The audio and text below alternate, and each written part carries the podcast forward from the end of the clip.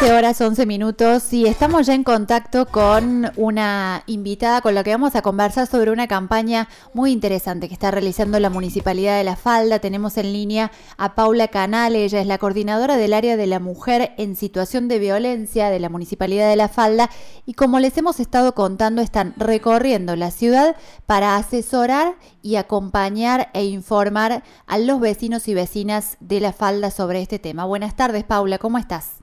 Buenas tardes, Laura.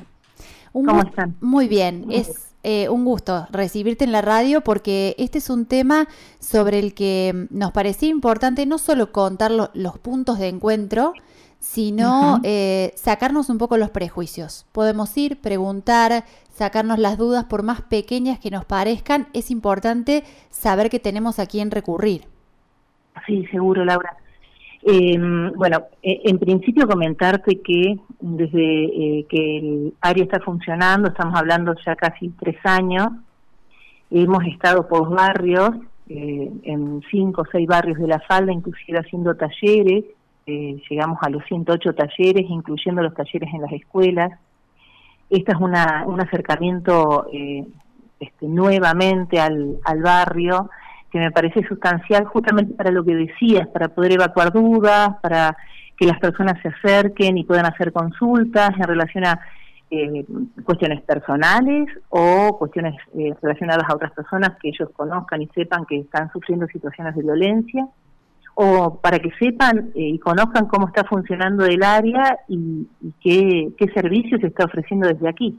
Bien, también podría ir un vecino a preguntar si determinada cosa que pasa en su familia o que conoce de su barrio es un hecho de violencia, eh, cómo acompañar a esa familia. Esto no obliga a la denuncia.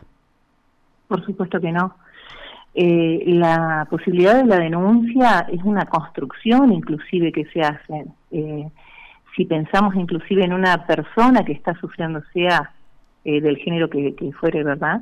Una persona que está sufriendo violencia se acerca para consultar, es una consulta, está abriendo un posible camino. La, hacer la, la denuncia, perdón, es una construcción que se hace, una construcción interior, es eh, eh, poder concretar una denuncia, es todo un proceso. Y ahí podemos acompañarlo, por supuesto, si hay una persona que está en situación de violencia y ya quiere formar la denuncia, también podemos acompañarlas, no solamente previa, sino durante y post la denuncia.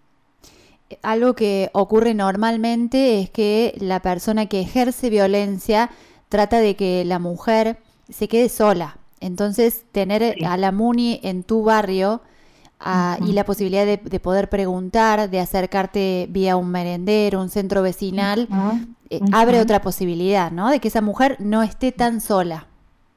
Absolutamente es notable justamente lo que vos decís, Laura, eh, cómo se va quedando esa mujer eh, o esa persona en situación de violencia sin la malla afectiva que, la va rodeando porque es parte de este ciclo sistema de violencia.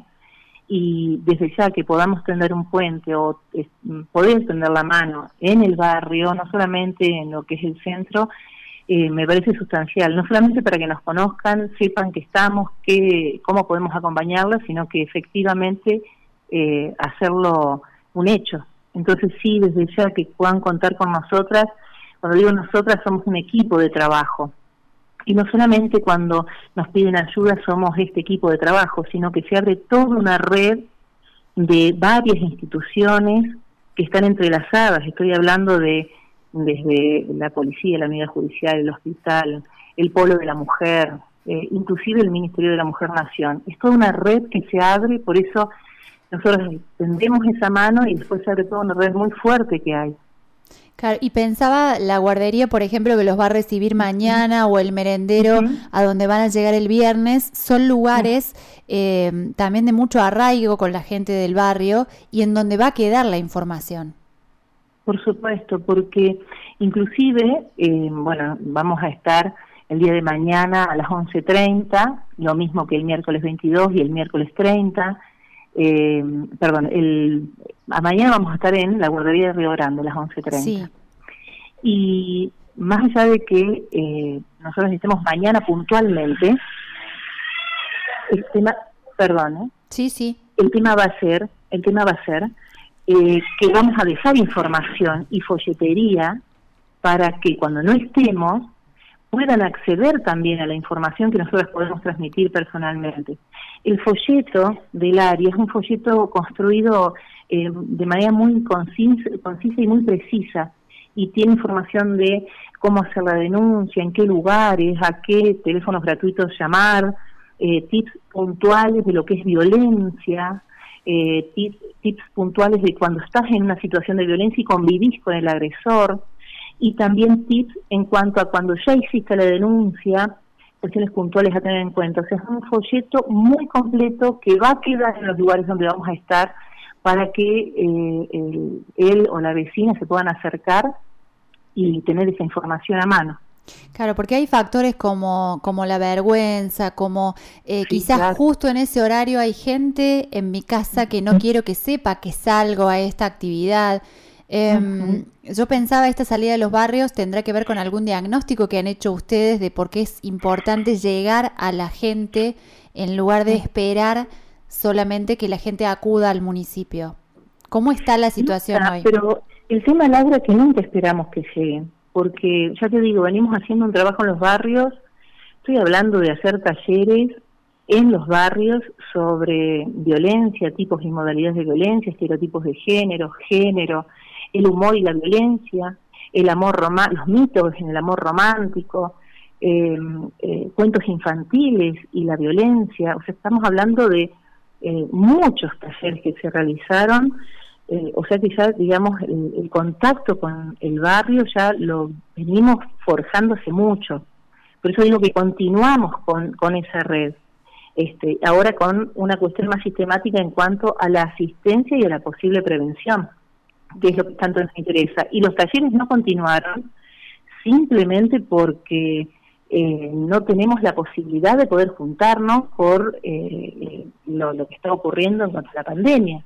Pero si no, estos talleres, este, inclusive había una, eh, hay un proyecto que obviamente quedó pendiente, que lo vamos a, continuar para fortalecer la, la parte del eje de prevención en las escuelas, tanto a nivel inicial, primario y secundario. Eso ya es todo un proyecto que ya se viene desarrollando y que se va a continuar. Y en los barrios vamos a continuar con los talleres, ya en otros barrios para ir completando la ciudad. Bien, sí, quizás me, expresé mal, lo pensaba como una, como una mirada, una perspectiva de esto de ir al, lugar donde está la gente, porque hay muchos em, lugares donde hay difusión, hay publicidad, y lo que hay es un numerito para que la gente llame es como pedir que la gente vaya hacia el operador de violencia. En este caso ustedes lo están haciendo a la inversa, están yendo a buscar a los vecinos. Iba por ese lado más que nada. Te comprendo, te comprendo. El tema es que tratamos de diversificar y de, intentar llegar por todas las vías y medios posibles. Por eso también les agradezco la convocatoria del día de hoy porque nos permite también seguir ampliando este espectro. Bien. ¿Y cuál es el diagnóstico? ¿Cómo ven la situación ustedes hoy en la falda después de, toda esta trayectoria que ya están haciendo este recorrido por la ciudad? Mira, eh, bueno, primero obviamente que somos un área local y eh, los índices de, violencia eh, en cuanto a resonancia acá en el área de, de pedido de ayuda han aumentado este, y mucho, inclusive a través de los protocolos que, se han gestionado, también va, eso va a permitir que la mujer o la persona en situación de violencia pueda llegar con más elementos al área a través de la unidad judicial, la policía o el hospital. Y empezamos ahora, de septiembre a marzo, con la época donde la este, violencia toma una intensidad mayor. O sea que estamos hablando de que ya en pandemia aumentó por el nivel de, encierro y aislamiento que genera el, cuidado del virus. Pero en lo que es violencia en la pandemia, de lo que es violencia hacia la mujer, esto también aumentó y lo eh, evidentemente eh, lo intensificó, lamentablemente. Y eh, ahora venimos con el periodo estacional de violencia, como te decía, de septiembre a marzo, entonces es cuando queremos tener más posibilidad de llegada eh, y de difusión para que para generar la mayor cantidad de elementos posibles para eh, que nos escuchen, para que cuenten con nosotras y en especial para abrir el espacio para que sean escuchadas y que podamos bajar riesgos, porque lo que queremos hacer y el objetivo principal del área justamente es bajar riesgos. Hay cuestiones que evidentemente tenemos limitaciones. Eh, tal vez no, la, no las podamos evitar, pero la idea es bajar riesgos este, y en la medida que las mujeres pongan en palabras y pidan ayuda, yo les aseguro que primero se puede salir de cualquier situación, lo he vivido, lo he visto, y por otro lado que, puedan contar con nosotras porque siempre van a estar acompañadas. Hay muchos, eh, muchos, algunos hombres que están un poco enojados con que se hable tanto de este tema, con que mm, se, se hable tanto de la violencia y del machismo y están un poco a la defensiva. ¿Lo notan eso ustedes? Mira, yo te soy sincera, Laura. Eh, esta es un área que si bien se llama Área de la Mujer en Situación de Violencia.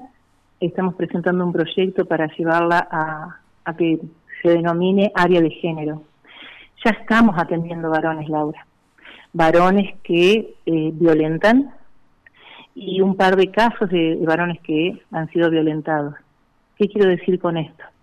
El flagilo es hacia la mujer, una cuestión cultural de un patriarcado y un machismo que hay que trabajar y construir. Eso está clarísimo pero cuando un varón que violenta pide ayuda, para mí es absolutamente valioso.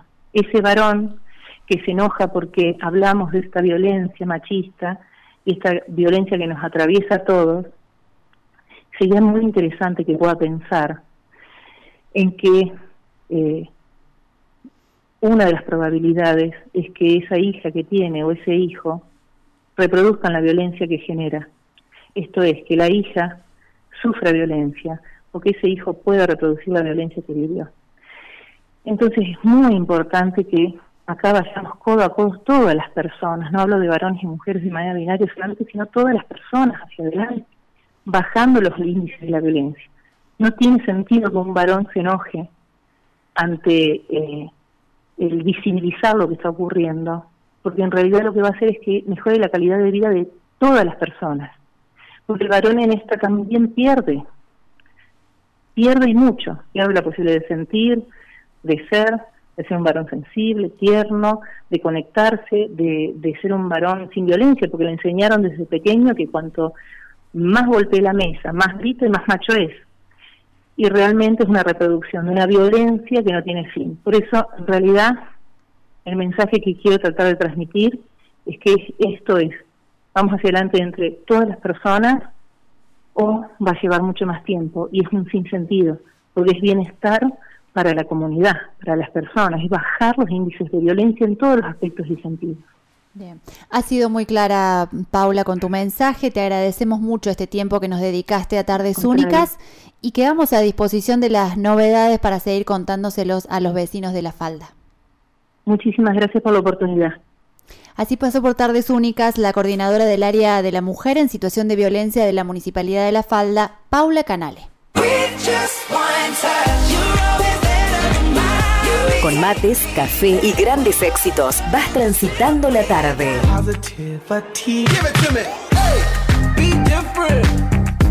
Radio Única Punilla, 104.3, 104.9 FM.